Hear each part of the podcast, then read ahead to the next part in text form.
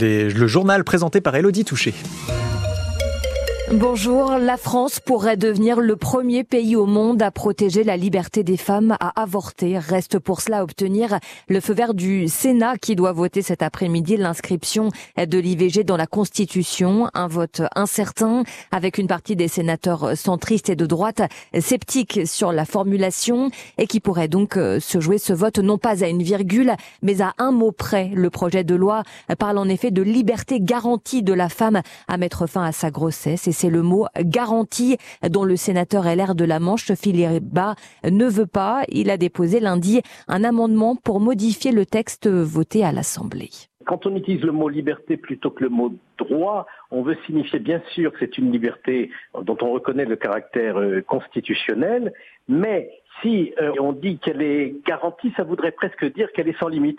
Et nous ne considérons pas que la loi Veil fixe une liberté sans limite. Et par conséquent, euh, il y a un, problème tout simple. Au fond, est-ce que quelqu'un qui considérerait qu'on n'a pas donné assez de moyens pour euh, l'hôpital pour qu'il assure euh, dans de bonnes conditions les interruptions volontaires de grossesse peut faire un procès à l'État? Et là, nous considérons que en démocratie, c'est plutôt les députés, les sénateurs, le gouvernement qui doivent décider de la répartition des moyens entre les besoins des Français et pas le juge qui n'a pas de légitimité démocratique. Donc quand on met garantie, on a l'air de dire ben, le juge va pouvoir ainsi décider euh, ce que sont les moyens à mettre en œuvre. Et c'est pas à lui de le faire en démocratie. Il y a une séparation des pouvoirs. Les sénateurs doivent voter à partir de 16h30 et si l'amendement de Philippe Bas est adopté tant qu'il n'y aura pas d'accord sur un texte rigoureusement identique, il faudra reprendre la navette entre l'Assemblée nationale et le Sénat. Deuxième jour de grève pour les salariés de l'usine Bosch de Mondeville où depuis hier les entrées sont bloquées.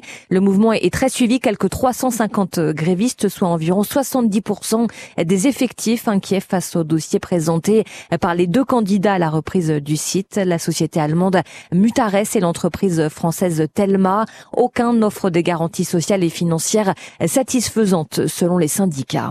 Le nom Léon Gauthier ne doit pas devenir une marque commerciale. À l'approche du 80e anniversaire du débarquement en Normandie, la famille du dernier membre du commando Kiefer anticipe de possibles dérives et va donc protéger juridiquement le nom et l'image du vétéran décédé l'été dernier à Ouistreham. Poursuites seront désormais engagées contre ceux qui sortiront sans autorisation des produits dérivés, Carole Louis. C'est Gérard Will, le petit-fils de Léon Gauthier et nouveau chef de famille, qui organise la riposte après la publication en décembre dernier de deux fausses biographies sur le dernier des kiffeurs. Ça n'a fait que accélérer ma démarche avec derrière une, protection juridique qui permettra de réagir dès l'instant où des gens vont utiliser euh, euh, de façon indécente euh, la photo de mon grand-père, le nom de mon grand-père. Avec déjà de nombreuses demandes depuis son décès le 3 juillet dernier. Déjà, j'ai été sollicité euh, pour que l'image de mon grand-père soit déjà mise sur des t-shirts, euh, que j'ai refusé bien sûr, euh, mais j'ai été aussi approché par des personnes qui voulaient faire des figurines, l'effigie de mon grand-père. Bon, ça n'a aucun sens pour moi. Mais d'autres se passent de tout accord et cela n'échappe pas à Gérard Will, lui-même membre des fusiliers marins et commando. J'ai des suspicions parce que j'ai des indicateurs qui me donnent beaucoup d'informations.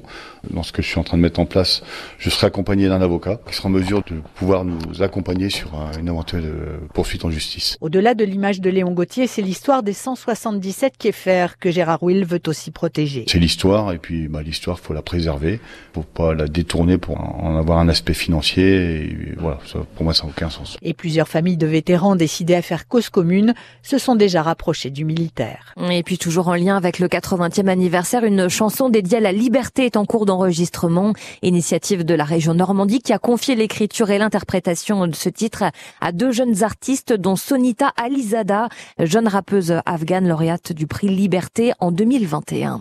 Un incendie hier après-midi sur le centre de stockage de déchets du Ham dans le Cotentin. Le feu a pris dans un bâtiment de 400 mètres carrés qui contenait des cartons.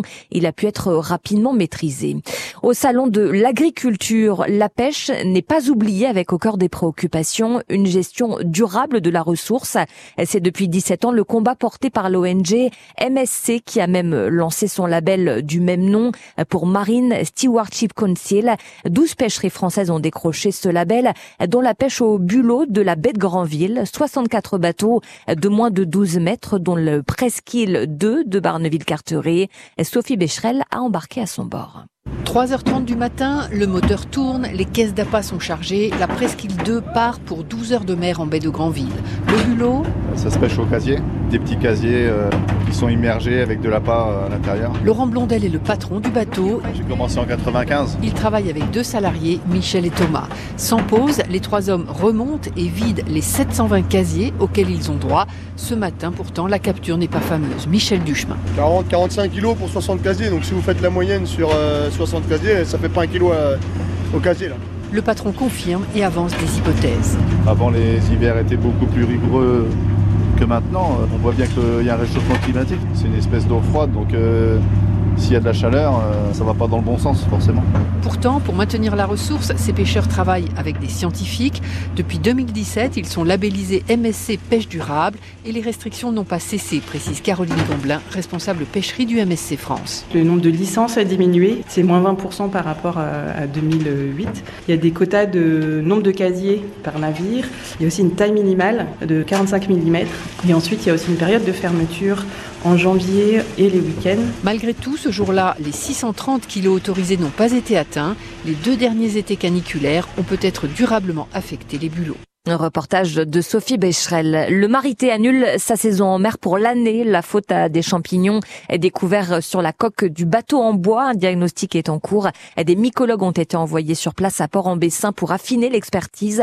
Le propriétaire du célèbre navire Grandville, dernier terre-neuvier à voile français, se donne jusqu'à septembre pour prendre une décision pour sécuriser les réparations. L'équipe de France de football féminine en quête d'un premier titre et d'un exploit ce soir en Ligue des Nations face aux Espagnols championne du monde en titre et numéro 1 au classement FIFA. Le match sera disputé à Séville à 19h. La petite finale opposera l'Allemagne aux Pays-Bas. Le vainqueur validera son billet pour les Jeux Olympiques de Paris. On regarde ce qui nous attend dans le ciel normand pour cet après-midi.